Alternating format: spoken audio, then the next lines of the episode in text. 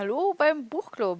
Diesmal wieder mit Alvin und mit mir. Hallo. Und ähm, ich habe diesmal was komplett anderes mitgebracht. Und äh, du hast, was hast du mitgebracht? Äh, kein Sci-Fi. Auch wieder etwas, wo es äh, wieder mal, ich glaube, das dritte Mal in Folge jetzt bei mir um Mord und Totschlag geht. Tatsächlich. Du hast, äh, ja, Ich habe mal in meiner Dunkelkammer habe ich mal ein bisschen umgewühlt. schon, schon mal üben und, und recherchieren oder Ja, was? genau. Da habe ich immer Angst vor, dass, dass irgend so ein Typ sich daran ein Beispiele nimmt an solchen Geschichten. Auch wenn man Dexter zum Beispiel guckt, dachte ich immer, oh Gott, hoffentlich kann er das so als Also wenn man Anleitung. es genau überlegt, also an sich ist es auch gar nicht mal schwer, so eine Tat zu verüben. Äh, und zwar sie dann auch so zu verüben, dass halt eben keiner drauf kommt. Mhm. Ähm, das Ding ist halt natürlich meistens, äh, dass man ja schon irgendwie Motive hat, also dass man sich schon an jemand Bestimmtes rächen will und Ja. nicht wahllos. Ähm, ja, aber das ist ein anderes Thema. Äh, ja, wer fängt denn von uns beiden an? Mach du mal. Ich mache, okay. Und zwar, ich habe das Buch mitgebracht, was ich leider physisch nicht dabei habe, aber äh, ich zeige trotzdem mal das Cover auf diesem iPad. Der siebte Tod. Im Original heißt das Buch The Cleaner und äh, ist von 2006, also 2006 im Original erschienen und bei uns 2007 äh, nachgekommen. War auch ein Bestseller, also auch hierzulande. Und das erklärt auch, warum ich es äh, damals gekauft habe, bzw. gefunden habe. Es war nämlich bei mir so ein typischer ähm, Rewe-Kauf, nenne ich es mal. Ja. Wir, ich hatte halt bei mir in der Nähe hatte ich halt einen Rewe und die haben halt immer so einen kleinen, oder oft so ein kleines Buchabteil und da sind ja vor allem dann Bestseller aufgelistet und irgendwas. Und ich lief halt dran vorbei, das Cover hat mich irgendwie angelacht, ich weiß nicht warum, es hat mich irgendwie angesprochen, fand ich interessant, in die Hand genommen, kurz gelesen, worum es geht und direkt halt mitgenommen und das halt nicht bereut. Also es war äh, doch ein äh, guter Kauf. Das finde ich auch immer interessant, wie, wie die Leute ihre Bücher aussuchen. Ja, und bei mir war es halt eben ganz oft genau das, entweder, äh, entweder halt vorbeigelaufen in einem Rewe oder in einem Real oder halt diese Grabbelkisten, wo halt irgendwie Bücher mit einem Kratzer drauf irgendwie für 1,50 rausgeworfen wurden. Da habe ich auch sehr, sehr viele Bücher von gekauft, mit nach Hause genommen und halt auch gelesen. Äh, sehr oft war auch schon dabei. äh, genau, das Buch ist das Erstlingswerk von äh, Paul Cleave, der mittlerweile doch relativ, also ich war überrascht, wie viele Bücher er mittlerweile rausgebracht hat. Darunter halt eben auch die Fortsetzung von Der siebte Tod, äh, was 2013 erschienen ist, auch bei uns mittlerweile das Opferzeit heißt. Hm, Was Schon ich, gelesen oder freust du dich noch drauf? ah, ich freue mich drauf. Ich habe es zwischenzeitlich sehr oft wieder vergessen, dass es raus ist, aber ich muss es unbedingt kaufen Ah. und, äh, und lesen, weil ich halt sehr begeistert von dem Buch bin. Also ich glaube von allen, ähm, ja, von allen, ja, äh, wie nenne ich, äh, ich hasse dieses Wort auszusprechen, Thrill- Thrillern, Thrillern, ähm, ist es doch mein Liebstes, also auch weit, ich habe es tatsächlich auch lieber als halt die Dexter-Serie zum Beispiel. Und ja, und es, und vor allem deswegen, weil wir jetzt mal zur Handlung kommen. Worum geht es? In dem Buch äh, geht es um die Geschehnisse in einem kleinen Ort äh, namens Christchurch, Christchurch auf Neuseeland, wo halt auch der Autor äh, herkommt und lebt. Und zwar geht da eine Mordserie drum. Es sind sieben Frauen wurden halt ermordet. Das Dumme ist, der siebte Mord äh, ist gar nicht dem, äh, dem Schlechter von Christchurch, also wird ihm halt zugeordnet, aber ist gar nicht von ihm. Und woher weiß der Leser das? Weil der Leser nämlich aus der Ich-Perspektive von dem Serienkiller die Geschehnisse miterlebt. Und zwar, Okay. Das, äh, genau, und das Buch äh, erzählt halt eben die, die Geschichte, die Geschichte von Joe Middleton, der halt eben aus der Ich-Perspektive auch erzählt. Und Joe Middleton ist dieser besagte Schlechter von Christchurch und weiß ganz genau, sechs Frauen hat er umgebracht. Äh, aber die siebte ist ihm gar nicht zuzuordnen. Ja, und was sagt er sich? Ja, okay, du blöder Penner, so. Du willst mir was in die Schuhe schieben, ich finde dich und schieb dir alles in die Schuhe. Uh, okay. und äh, genau darum geht's. Und der Typ Joe Middleton, wie gesagt, er ist halt echt ein astreiner Psychopath. Hm. Ähm, hat äh, auch ein sehr gespanntes Verhältnis, zum Beispiel angespanntes Verhältnis zu seiner Mutter, die er äh, einerseits nicht töten will, weil er sie irgendwo doch, ja doch irgendwie Zuneigung zu ihr hat und nicht loslassen kann. Äh, andererseits äh, behandelt die ihn aber halt wie ein kleines Kind, schreibt ihm alles vor und deswegen äh, schadet er ihr anders, indem er sie zum Beispiel mit Rattengift vergiftet. Aber halt immer so, äh, so klein Wow. dosiert, dass sie halt keinen keinen Schaden davon nimmt, sondern es ihr halt nur schlecht geht danach. Oh, Und, das ist ja äh, richtig mies. Ey, der Typ ist ein echter, der ist so unsympathisch. Mhm. Also das Buch steigt, äh, steigt auch damit ein. Deswegen ist es wahrscheinlich auch nicht für alle, dass er halt eben gerade einen, einen Mord bzw. einen Mord und Vergewaltigung begeht. So damit steigt das Buch ein in die Mhm. Geschichte. Und er erzählt das auch wirklich so richtig kalt, so richtig emotionslos und denkst dir, Alter, was ein Drecksack. So, man möchte es gar nicht weiterlesen, aber doch, es ist irgendwo doch faszinierend und, und äh, und sehr spannend. Ähm, Entwickelt man denn schon ein bisschen Sympathie für den Protagonisten? Tatsächlich, da, ja. Oder?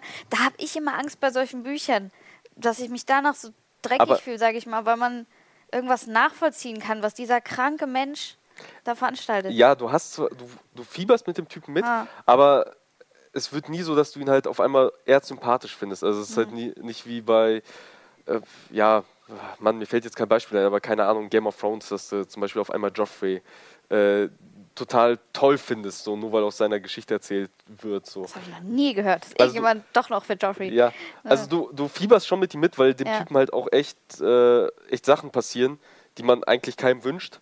So ging es mir ein bisschen bei Jigsaw, auch wenn die ganzen Saw-Teile zum Erbrechen Ja, ja, Zeug damit ist es vergleichbar. aber- damit ja. ist vergleichbar. Aber schlussendlich, so wie es dann halt, äh, aber schlussendlich wünscht ihm trotzdem nichts Gutes. Also du wünschst ihm nicht, dass ihm das gelingt, was er halt eben vorhat. Mhm. Ähm, und was er halt eben vorhat und warum er das machen kann, ist eben auch äh, ein weiterer Clou in seiner Vita. Er arbeitet nämlich in einem Polizeigebäude. Er arbeitet bei der Polizei als Reinigungskraft, gibt sich aber für geistig behindert aus. Weshalb halt keiner auf die Idee kommt, dass er irgendetwas könnte. Oder dass, dass ihm irgendwas, irgendwas also dass er irgendwie in Verdacht rückt, weil ihn halt alle Polizisten und überhaupt alle in seinem um Umfeld für halt einen Idioten halten. Die glauben, okay, der kann nicht mal richtig seinen Namen schreiben. Ähm, dabei ist halt eigentlich das genaue Gegenteil der Fall. Also er Ah, ist sehr, sehr schlau. hart sein, irgendwie so in der Öffentlichkeit die ganze Zeit so zu tun. Ja, aber das ist ihm egal. Und das ist ja bei, bei solchen, also bei, bei echten Psychopathen ist ja nichts anderes. Die spielen ja immer nur eine Rolle. So. Die, die, die verstecken sich ja immer hinter irgendeiner Maske. Von daher ist es ihm halt egal. Also die Öffentlichkeit an sich ist ihm halt vollkommen egal. Der lebt halt in seiner eigenen, äh, in seiner eigenen kleinen, kleinen Welt. Ähm, äh, ja. Und äh, ja, mehr will ich halt zur Handlung nicht sagen. Also mir würden jetzt noch ein paar Sachen einfallen, äh, aber die, die lasse ich mal, weil die vielleicht doch äh, zu sehr spoilern äh, könnten. Ähm, aber das, ist- das ist halt so, da, da geht es halt aus. Also du bist, du verfolgst halt den Serien, also bist im Kopf eines Serienkillers und bekommst halt auch seine, seine komplette Denke mit, seinen, seinen, seinen ganzen, ja, ja, seine kranken, doch kranken Gedankengänge und seine egoistischen Gedankengänge. Ähm, und einerseits fieberst du natürlich mit ihm mit, mit dem Protagonisten, andererseits wünscht du ihm auch nichts Gutes. Also du bist als Leser auch immer sehr hin und her gerissen. Ähm, aber das macht das Buch für mich auch so spannend. Ist, ist das denn, wie er versucht, den Fall dem anderen anzuhängen? Also ist das sehr clever und wie er ihn sucht? Oder also ist das so eine Ähm, so speziell? der Typ, oder? Mhm. also er selber, Joe Middleton, also Joe, i- ist selber schon ein Schlauer. Also er ist kein Idiot, sondern er, er stellt sich schon schlau an.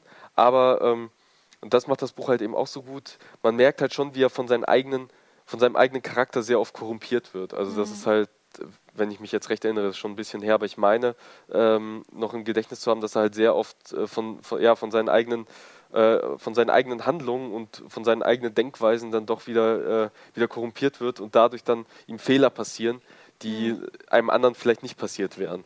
Ähm, und der so sich dann selbst wieder in, in, in, in Bedrängnisse bringt oder in, in Probleme bringt, die er dann äh, lösen muss.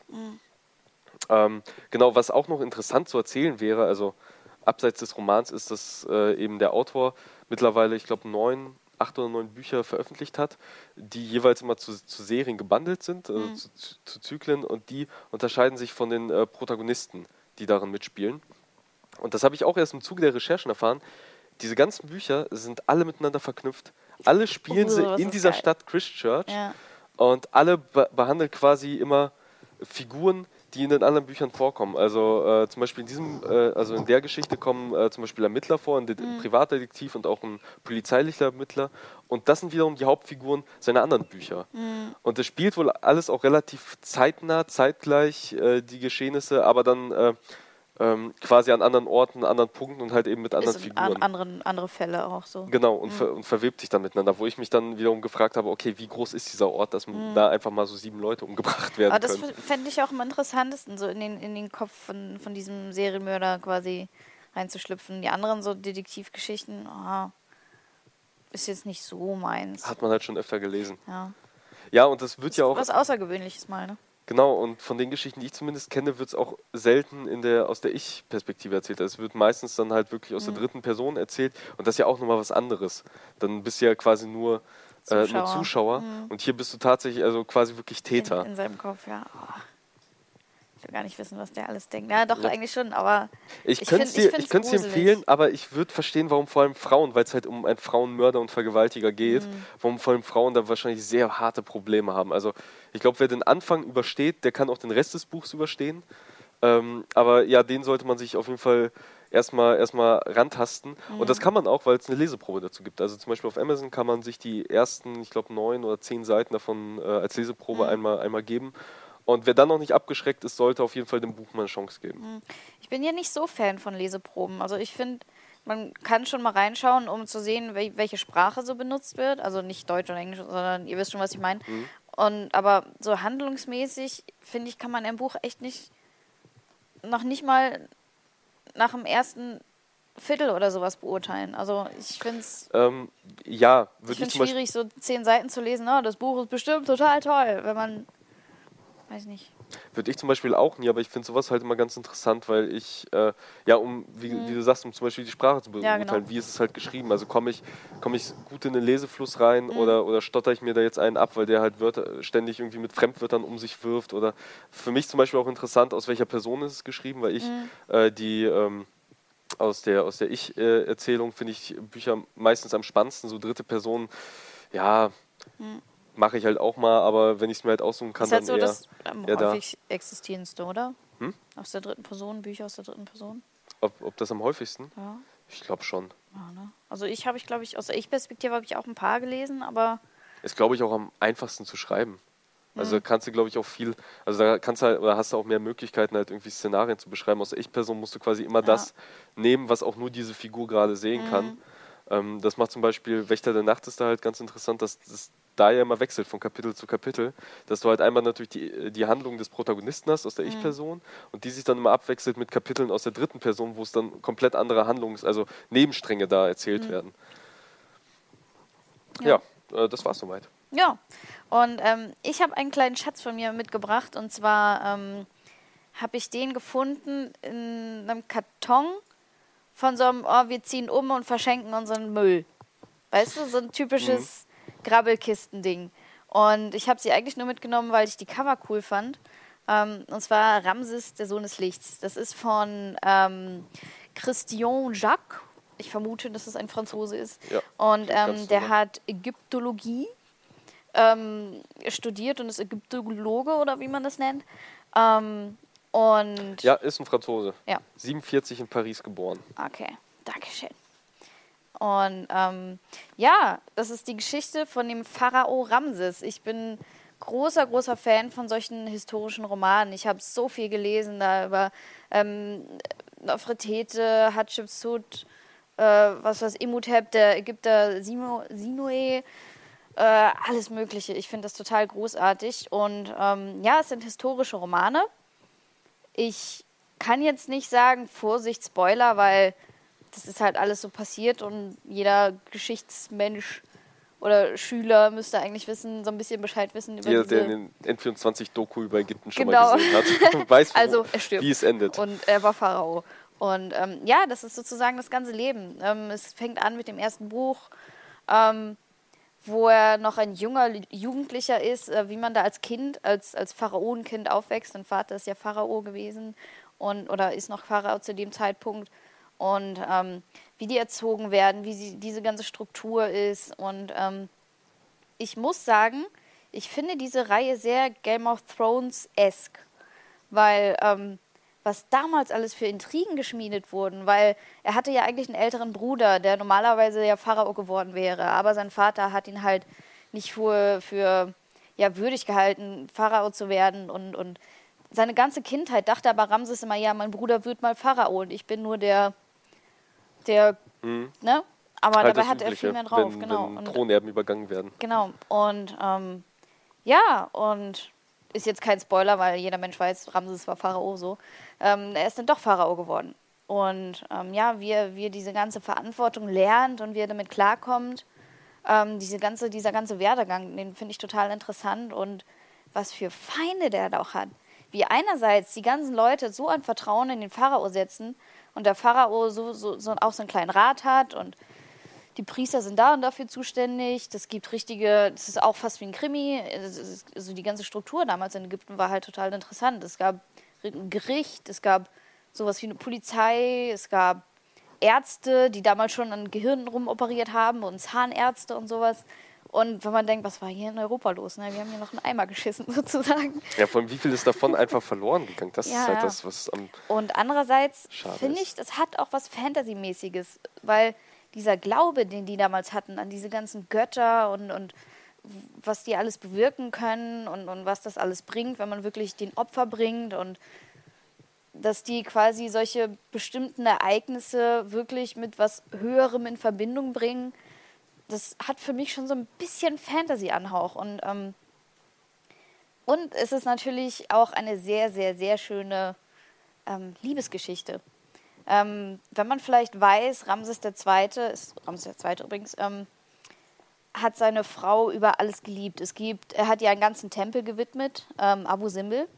Und das ist super selten, dass die Frau vom Pharao, also die Königin von Ägypten, gleich groß als Steinfigur wie ähm, der Pharao, sprich Gott, dargestellt wird. Und ähm, das ist eine super tolle Geschichte, wie er sie kennengelernt hat, obwohl er ja eigentlich schon eine andere Liebhaberin hat. Es ist ja üblich gewesen, dass die da mehrere haben, die aber damit super umgeht. Also einerseits ist sie natürlich schon ein bisschen eifersüchtig, andererseits weiß sie halt, sie wäre nicht zum Regieren geeignet und wie sie die andere Frau von ihm respektiert und diese ganzen Geschichten.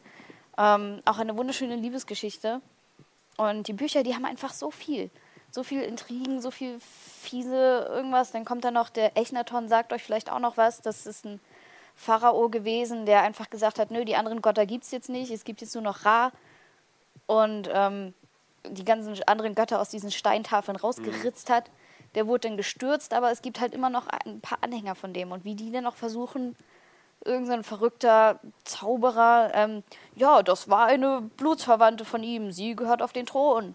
Und halt Intrigen schmiedet und Leute vergiftet und, und Leute Schaden zufügt mit seinem Magiezeug. Und das ist riesig. Es sind insgesamt fünf Bücher und sozusagen sein ganzes Leben. Ähm, es profitiert sehr davon, dass dieser Autor Ägyptologe ist, weil vieles historisch korrekt ist aber es ist halt immer noch ein Roman. Also es ist natürlich auch viel dazu gedichtet und dem Leser, ähm, ja, um ihm das verständlich zu machen, wie das mhm. damals war, auch viel, ja, sag ich mal, verschönert oder. Ja. Weil genau, das, das wird mich nämlich die ganze Zeit mhm. schon interessieren, äh, wie viel davon halt wirklich Fiktion ist und wie viel auf, auf Fakten basiert.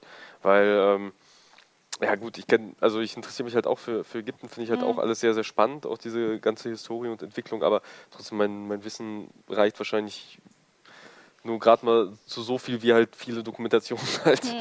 preisgeben. Äh, von daher finde ich sowas halt auch immer, immer, immer interessant.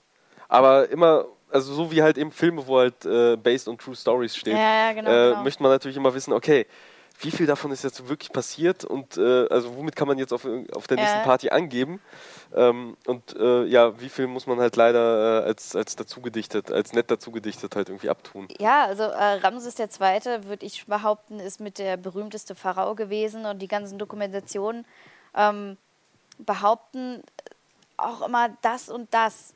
Und in dem Buch ist es halt vollkommen anders. Also viele sagen ja, Ramses II., der war größtenwahnsinnig weil er sich quasi selber auch überall als Gott dargestellt hat. Und ich meine, Pharaonen sind zwar göttlich, aber er war halt auch schon ganz schön, also wird auch oft sehr egoistisch dargestellt und als total krasser Herrscher und sowas. Und hier in dem Buch ist das aber alles total vermenschlicht und, und er ist hier halt sozusagen, hat der Held der Geschichte, will ich mal so sagen. Ne? Also ja, er ist ja der Gute. Und ähm, was noch total spannend ist, finde ich, ähm, das spielt zu der Zeit ähm, mit Troja. Mhm. Das, ähm, die Prinzessin, glaube ich, auch einmal nach Ägypten geflohen ist. Ich, ich weiß gar nicht, wie historisch korrekt das hier jetzt mit den ganzen Leuten da drüben war. Aber die kommen hier in den Büchern vor, genauso wie sein bester Freund Moses ist. Er ist mit Moses aufgewachsen.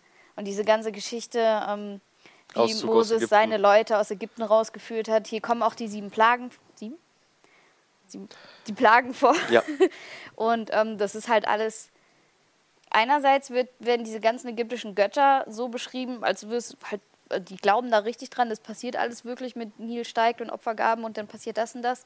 Andererseits erklären sie diese Plagen halt, wie, wie kommt das mit den Heuschrecken und das wird halt alles total wissenschaftlich erklärt, wie das dazu kommen konnte. Und das ist ja nichts Übersinnliches, was Moses da gemacht hat, das ist nur Zufall so. Und ähm, der kommt drin vor und wie gesagt, diese, ähm, diese Leute aus Troja, wie auch der Homer, der in Ägypten sozusagen seine, in, in Ruhestand gegangen ist und seine Ilias geschrieben hat. Das ist auch ein sehr bekanntes Homer. Homer, ja, Homer. Hm. Homer hat das gemacht ja, damals. Genau, Ganz Homer. vielen Neins. Ja. Und ähm, das ist auch total süß beschrieben, wie Ramses einfach sich so sehr um ihn gesorgt hat. Er hat sein, es ist immer so schön, er hat sein eigenes Haus bekommen mit, mit so einem Zitronenbaum und dann saß er einmal unter dem Zitronenbaum und die haben zusammen philosophiert. Und ähm, da kommen halt auch einige äh, solche wichtigen Persönlichkeiten drin vor, weil das halt genau diese Zeit ist. Und ähm, ja, als er dann später Pharao geworden ist, äh, hat er natürlich nicht nur ähm, Friede, Freude, Eierkuchen, sondern musste auch ein paar Kriege führen. Und ähm, wie diese ganze Militärstruktur damals in Ägypten war, das ist generell alles da, war so ausgebildet und so strukturiert, dass eigentlich, es gab diese festen Gesetze und wenn jemand sich nicht dran gehalten hat, dann wurde er bestraft. Und, und ja gut, die Kultur war aber auch schon ein paar Jahrtausende. Also ja, ich finde, das ist so, so also, das Faszinierendste, dass man sowas mal vergisst, wie alt eigentlich auch die Kultur war. Also sie mhm. hat ja wirklich, keine Ahnung, wie viele tausend Jahre halt Bestand gehabt. Und da hat sich halt sehr gering was geändert. Die haben halt ja. immer Jahrzehnte, Jahrtausende oder was weiß ich, Jahren ähm, nach, nach deren Vorstellung gelebt und nach den Traditionen. Und das finde ich so schade, dass es heutzutage so dass generell Traditionen gerne mal einfach vergessen werden. Ich, ich finde es so schade, dass auch in unseren nächsten Generationen und noch zwei Generationen, drei Generationen weiter, dann ist das alles völlig Geschichte. Ja gut, ja, aber es entwickelt sich ja auch um einiges schneller. Also aber also hier halt nicht, was hier ist, dass sein Vater hat so gelebt, wie sein Vater gelebt hat, wie sein Vater gelebt hat, gelebt hat weißt du, das ist so, ah. Hat alles Vor- und Nachteile. Ich würde zum Beispiel auch ungern so leben wie meine, also das heißt ja, ja ungern, aber ähm, es ist halt erstaunlich, wenn man halt überlegt, dass da halt eine Kultur, eine Kultur mhm. wirklich so Bestand hat und dass halt über, über die Jahrtausende sich da halt wenig verändert hat und, und konstant geblieben ist. Ich glaube, die ägyptische Zeit teilt man, glaube ich, auch nur in zwei Zeitperioden ab. Irgendwie das alte Ägypten, das neue Ägypten. Mhm. Und das, das sind halt eben mehrere tausend Jahre. So, wenn wir mal zurückdenken, so unsere, unsere Kultur in Anführungsstrichen hat halt vor 2000 Jahren quasi begonnen. Ähm, und in, allein was in den letzten zehn Jahren halt, äh, wie viel sich gewandelt hat, oder in den mhm. letzten 20 Jahren, äh, wie viel sich da halt einfach gesellschaftlich und kulturell gewandelt hat, das ist ja schon nicht mehr zu vergleichen mit heute. Ja, und deshalb bleibt das für mich auch eher so, ja, wie gesagt, also es war historisch, aber ich sehe es halt eher wirklich mehr als Roman. Und, und ich finde, das hat halt was Krimimäßiges durch diese ganzen Gerichts- und wer verhaftet wen Geschichten, eine wundervolle Liebesgeschichte und generell, ähm, ja, also ich, ich finde es auch ganz cool, was für eine Rolle die Frauen damals in Ägypten gespielt haben, so dass die quasi nicht so unterwürfig waren, sondern äh, vor allen Dingen diese, die ähm, Frau von ihm, Nefertari, wie, wie, wie, ja, wie viel Verantwortung sie doch teilweise als Herrscherin. Sie hat, also die Pharaonenkönige, Königinnen haben ja in der Abwesenheit teilweise auch regiert und mhm. sowas. Und ähm, das ist ganz interessant, wie viel Macht die doch hatten. Ja, verkennt man halt, weil mhm. man eben auf unsere Kultur gemünzt einfach zurück überlegt, vor 50 Jahren, wie war da die Stellung der Frau? Ach ja, gut, das war auch die letzten 5000 ja, Jahre so.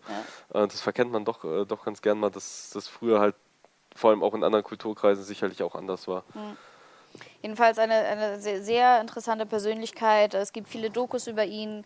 Es ist auch sehr außergewöhnlich. Er ist ja über 80 Jahre lang geworden. Das war damals fast unmöglich. Ja, biblisches den, Alter. Ja. Kein Wunder, dass viele ihn wahrscheinlich auch wirklich für einen Gott gehalten haben. Der, genau, hat, genau. der sicherlich irgendwie drei oder vier Arbeitergenerationen mhm. überlebt. Ja, es gab auch einen, coolen Film, Exodus, den habe ich mir äh, gerne angeguckt.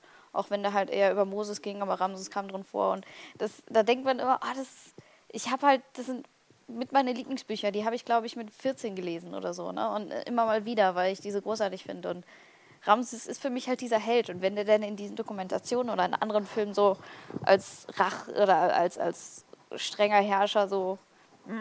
Da müsste dir das auch ist der nicht Prinz, mein Ramses. Da müsste dir eigentlich auch der Prinz von Ägypten ganz gut gefallen. Weil da ist er ja nicht so böse. Mhm.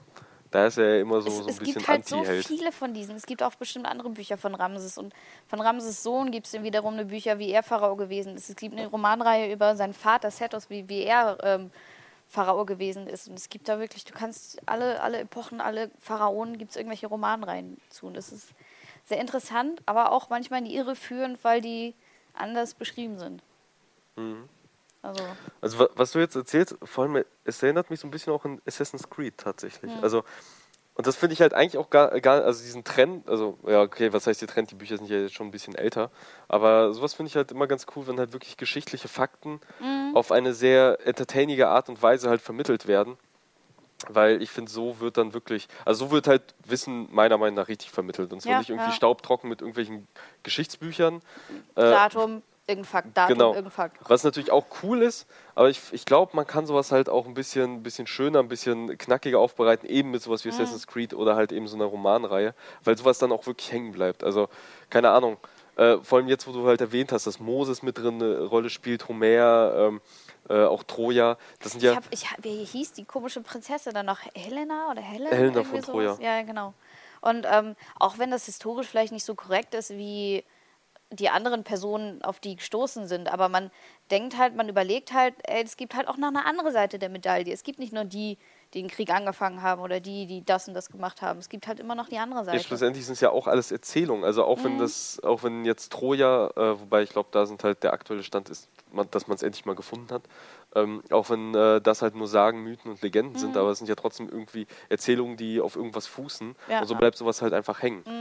Und, und der Ramses, das macht ihn halt so sympathisch, dass er war, ist so aufgewachsen wie, ey, strenge Schule, du musst jetzt deine Schriften lernen und sowas, der Pharao muss das lernen und das lernen und das lernen. Und er ist abgehauen und ist mit seinen Freunden in eine Kneipe gegangen, so, ne? Also er hat sich quasi auch in das Volk gemischt. Er hat einen Scheiß drauf gegeben, ob er jetzt eine goldene Ketten um hat oder einen Lendenschurz mit Gold bestickt, sondern der hat sich auch mal ruhig in irgendeinen Lappen umgezogen, so, weißt du? Das ist, war dem scheißegal. Und ähm, ja, interessante Person auf jeden Fall. Erinnert mich so ein bisschen an ein Buch, was ich vor 15, ja sicherlich, also es, das war auf jeden Fall zur, zur Anfangszeit, als ich angefangen habe, also richtig Bücher zu lesen. Ähm, und ich weiß auch ganz genau, warum ich das gekauft habe. Es hat nämlich mit Dinosauriern zu tun. es war sogar ein Dinosaurier auf dem Cover. Es, und es hieß Raptor Red. Und genau deswegen habe ich es gekauft, weil Raptoren äh, waren, waren und sind auch bis heute halt wirklich also die interessantesten Viecher. Ähm, und die mag ich halt auch allein schon du- durch Jurassic Park. Und das war sehr interessant, das Buch zu lesen, weil es war eine Geschichte, ein Roman aus der Perspektive eines Raptors, aber auch wirklich zur, in der Kreidezeit. Also du hattest auch wirklich keinen Dialog, sondern halt wirklich eben nur diese erzählte Instinkte. Geschichte. Äh, Oder was? Hat er Nee, quasi es, es war schon von wegen, ja, dann, dann lief der Raptor über die, über die Wüste und äh, ja, durch die Wüste und Mhm. äh, stößt auf einmal auf Fußspuren, nimmt einen fremden Geruch wahr, äh, ist sich unsicher, sowas halt. Mhm. Aber halt ohne Dialog natürlich, weil die konnten natürlich nicht miteinander irgendwie reden, großartig. Und es klingt sehr, sehr komisch. Ich habe es leider auch nie zu Ende gelesen, weil ich es halt irgendwann mal verloren habe, glaube ich. Irgendwo habe liegen lassen, leider.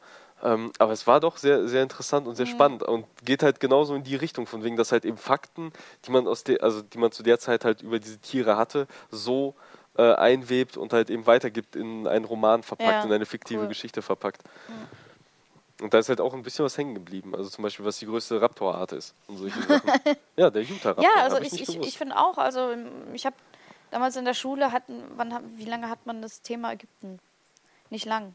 Man hat ja immer nur irgendwelche Weltkriege und das fand ich immer Pech langweilig. gar nicht, und ich ja. fand sowas immer viel interessanter im Geschichtsunterricht.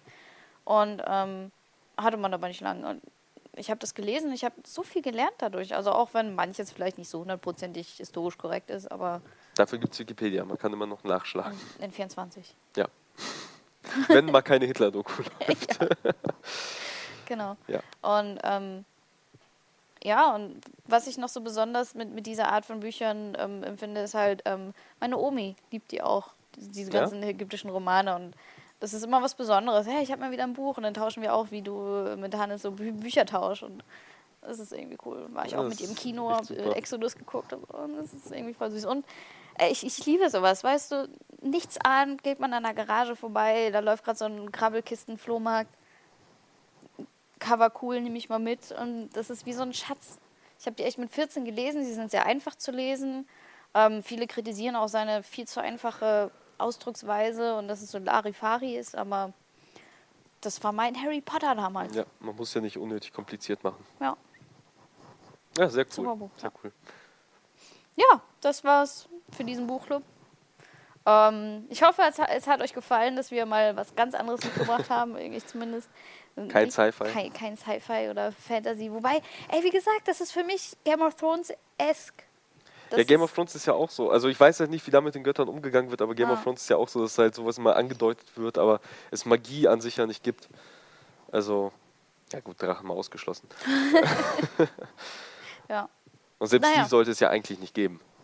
Hast du es davon gelesen? Nee. Drachen wollte er eigentlich gar nicht in seinem Buch drin machen, dafür Aliens.